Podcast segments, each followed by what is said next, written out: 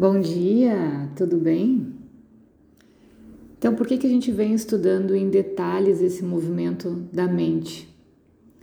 Para a gente se tornar mais consciente e prevenir as doenças no corpo físico.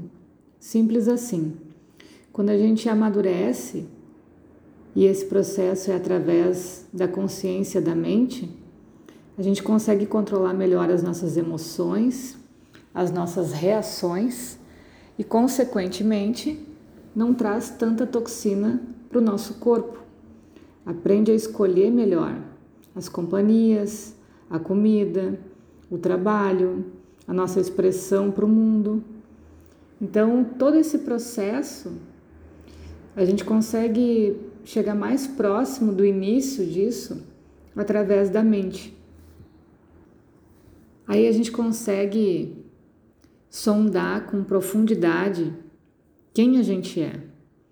No momento que a gente distancia o nosso pensamento do corpo e da mente e aprende que tem alguém que observa de fora isso, fica mais próximo da gente não se identificar com essa parte física, saber que ela é um instrumento, saber que ela é necessária, mas que ela não sou eu.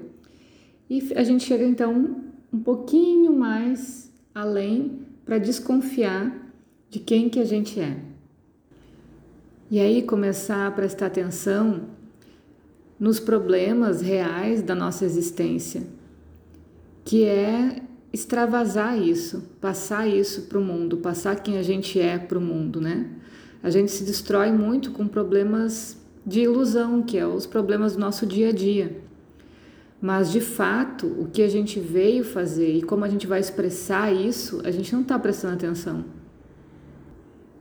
O conhecimento védico, que é da onde origina o yoga e o ayurveda, ele serve justamente para isso, para a gente entender esse universo da mente, para esclarecer melhor esse processo da vida em si, como ela acontece, e ir penetrando cada vez mais fundo nessa consciência de quem a gente é.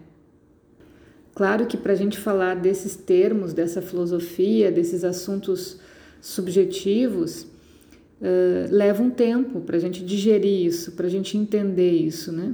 Não vai ser do dia para a noite, às vezes a gente tem que escutar esses áudios por várias vezes, ler um livro sobre isso por várias vezes e começar a praticar e observar a nossa volta vai ajudar muito nessa compreensão. Então não é um assunto tão fácil.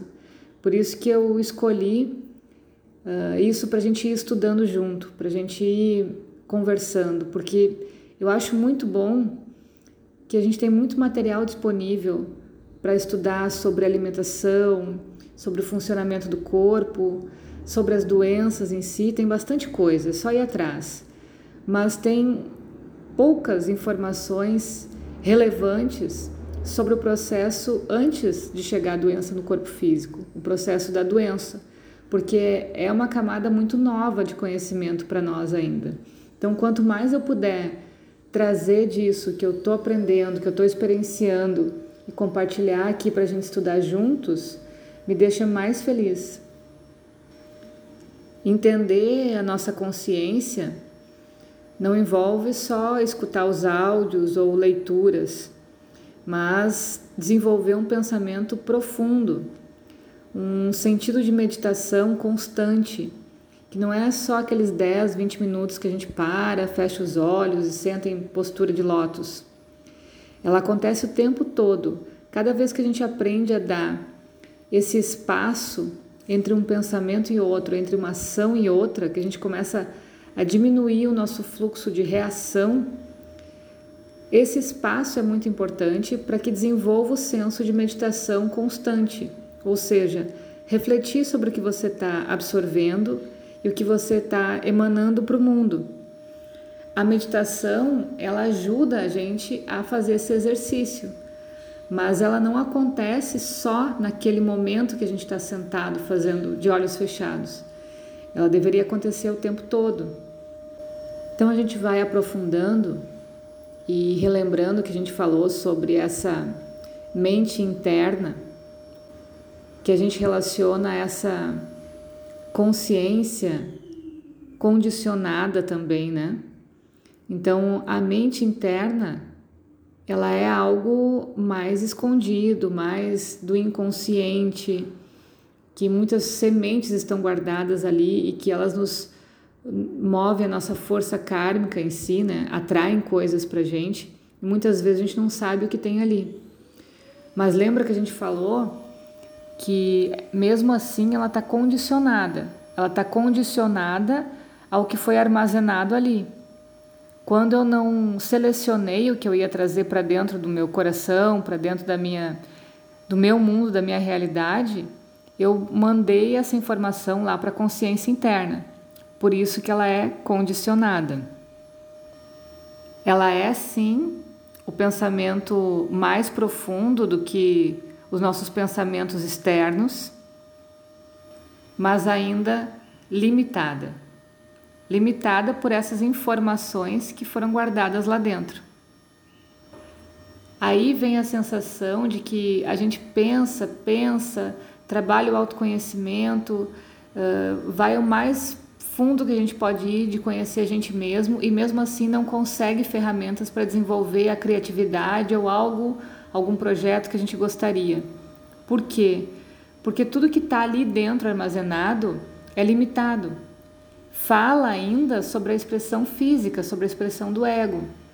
Quando a gente amplia para a consciência, essa consciência maior, ela é ilimitada. Então ela possibilita com que a gente se transforme em quem a gente quiser, porque ela não tem barreiras.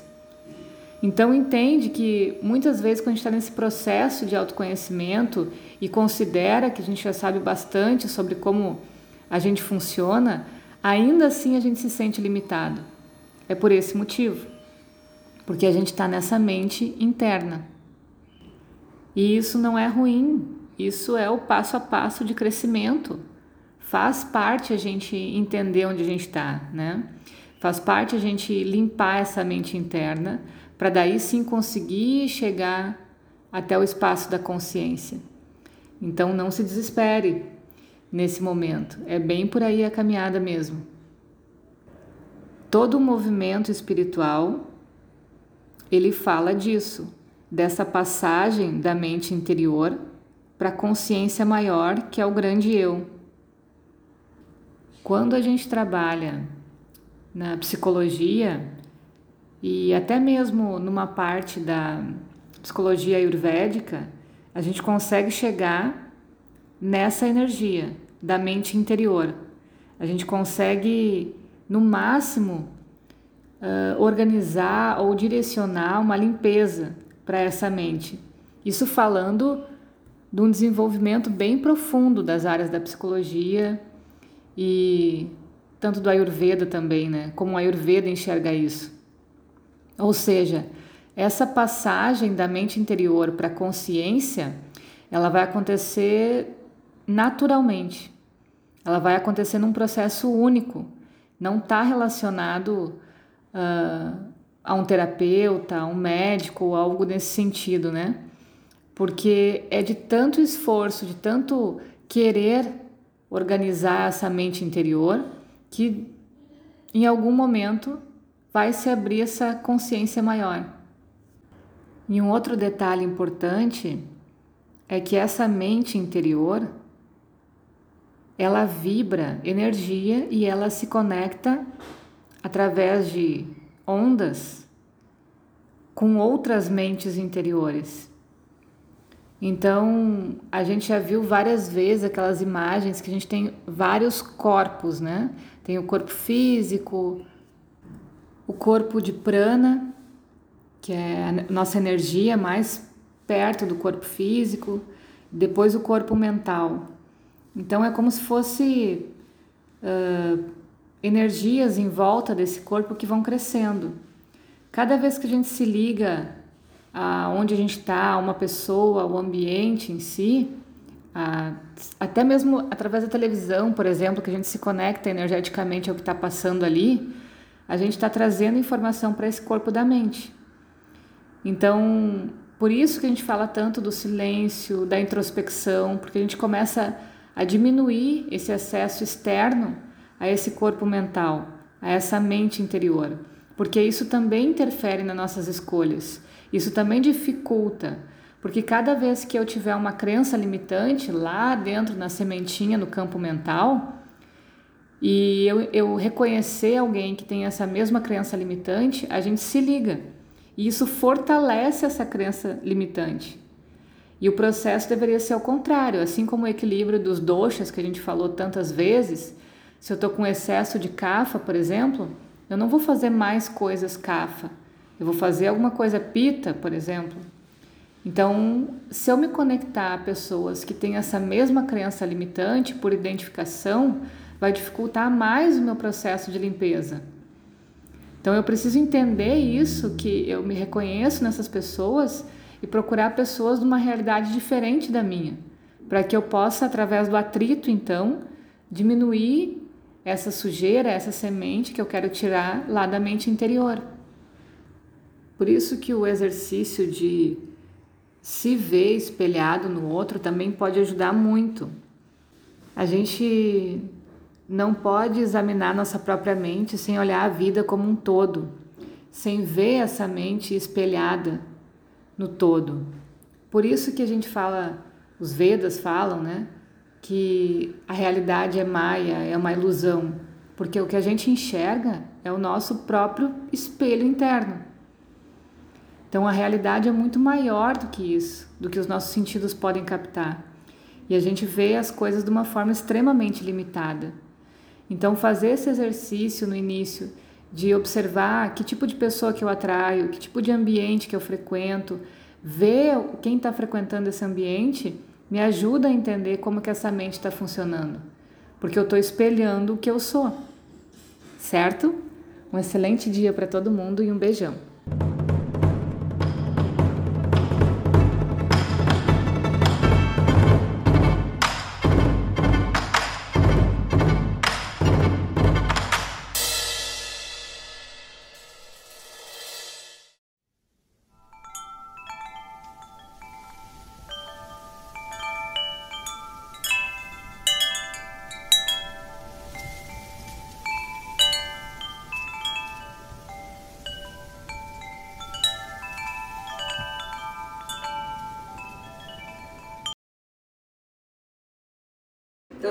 Passo os meus dias, os dias tendo sempre estar buscando assim, essa consciência e os áudios me ajudam a tra me trazer esse, essa, essa, sabe, a luzinha vermelha durante o dia, de repente eu, tá, peraí, eu tô muito ansiosa, então, para, toma um chá, então, sabe, respira, às vezes eu paro, respiro, né, tipo, tento pelo menos assim dar um exercício de respiração, mas, mas mais pra, os áudios tem que ser muito para isso, assim, para trazer essa. Para dar uma acordada. É.